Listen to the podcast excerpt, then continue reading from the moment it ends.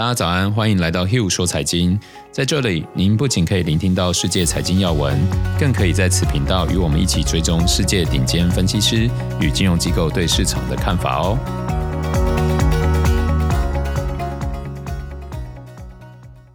大家早安，我是 Hill，今天是二月九号，星期二啊，也是农历年前最后一集。在今年的开头，我们经历了充满故事性的股市变化。大家对于全年的展望也是众说纷纭。正好这个时候，著名的投资大师 Kenneth Fisher 在社群媒体上录制了一段他对于二零二一年股市的看法。所以今天就来跟大家分享一下。想看原始影片的人，只要在 Google 上面 Kenneth Fisher 二零二一，应该就可以找得到这个原始的影片哦。有时间的人推荐可以去看一下，没时间的人就听这一集就对了啦。谁是 Kenneth Fisher 呢？最开始大家认识他是因为他的父亲 Philip Fisher，专注于成长股的价值投资者，可以说是现代投资理论的开路先锋之一。他最著名的书应该是《Common Stocks and Uncommon Profits》，看书名就非常有吸引力哦。虽然已经是很旧的经典，但是喜欢从根本基础开始学习的投资人，可以从这本书当做入门哦。而今天的主角 Kenneth Fisher 从小就受到父亲的启发，早期的投资决策来自于父子之间的对谈，后来就更专注于研究价值股。他在一九七九年成立了 Fisher Investment，至今管理的资产已经高达一千三百五十亿美元哦，很非常高的这个管理金额。他个人身价也达到四十三亿美元。由于他长期在《富比士》杂志专栏刊登他的投资分析还有理念，所以是很常被引用的。想当然，这次对于二零二一年的看法也引起了市场的关注。我们就先直接破题讲结论。就像标题写的，Kenneth Fisher 对于二零二一年依然是多头的市场，而且按照他分享的内容，可能还是一个两位数以上成长的大牛市。他向来不喜欢做超过一年的预测。所以，至少在未来这一年的时间内，他并未看到空头的迹象。但是他也有提到，二零二一年的牛市可能是更接近大多头的尾段。就像我们之前提到的，这种大多头的尾段往往涨得又急又猛。但既然是尾段，随之而来的崩溃也会超乎预期。所以大家一定要保持警惕哦。那我们接着一起来看看为什么他会这样预测。Kenneth Fisher 提到，去年二月到三月，疫情带来的重挫幅度超过两成，符合一般熊市的定义。所以有许多人认为去年已经发生熊市了，并且把现在的走势看作一个全新的牛市。但 Fisher 他并不认同哦，他提出了两点作为补充：一个，一般的熊市前半段的时间下跌中会带有反弹，这时候投资人还没有认输，整体市场将呈现缓慢的逐步下挫。只占总跌幅的三成，而后半段的时间，市场信心出现崩溃，大家就会开始出现抛售，下跌的会来得又快又猛，将占据总跌幅的三分之二，最终市场将被过度超卖，开始有人逐步接单进场，才开始出现反弹。这样的走势相当符合投资大众的心理历程，了解这样的历程将有助于大家在每一次的趋势中抢占先机。但是去年的重挫虽然达到熊市的下跌幅度，但是时间非常的短暂，市场并没有看到这样的演变哦。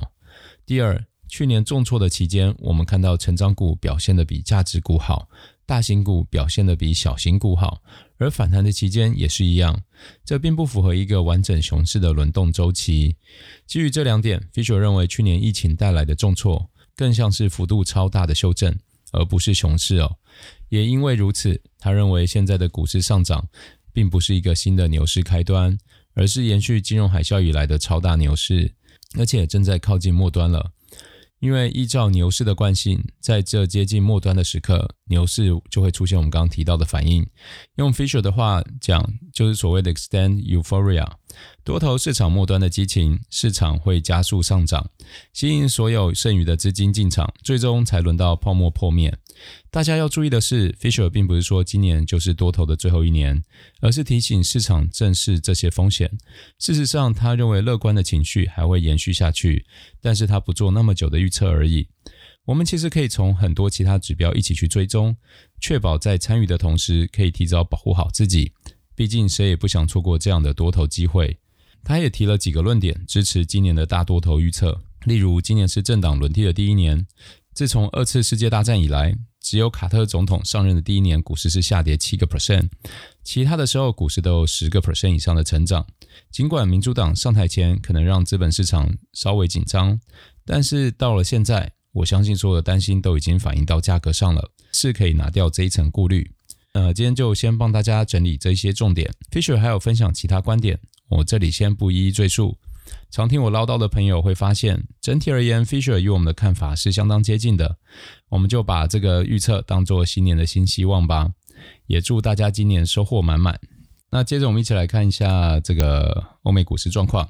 美国股市连续第六天交易日上涨，受刺激前景升温，还有新冠病毒感染率下降推动哦。标准普尔五百指数再创历史新高。新的迹象显示，拜登政府致力通过一项庞大的纾困方案，以解决失业问题，提振市场信心。疫苗接种人数增加，也提振了经济在今年晚些时候会起飞的乐观情绪。大宗商品市场也显示全球经济复苏的乐观预期。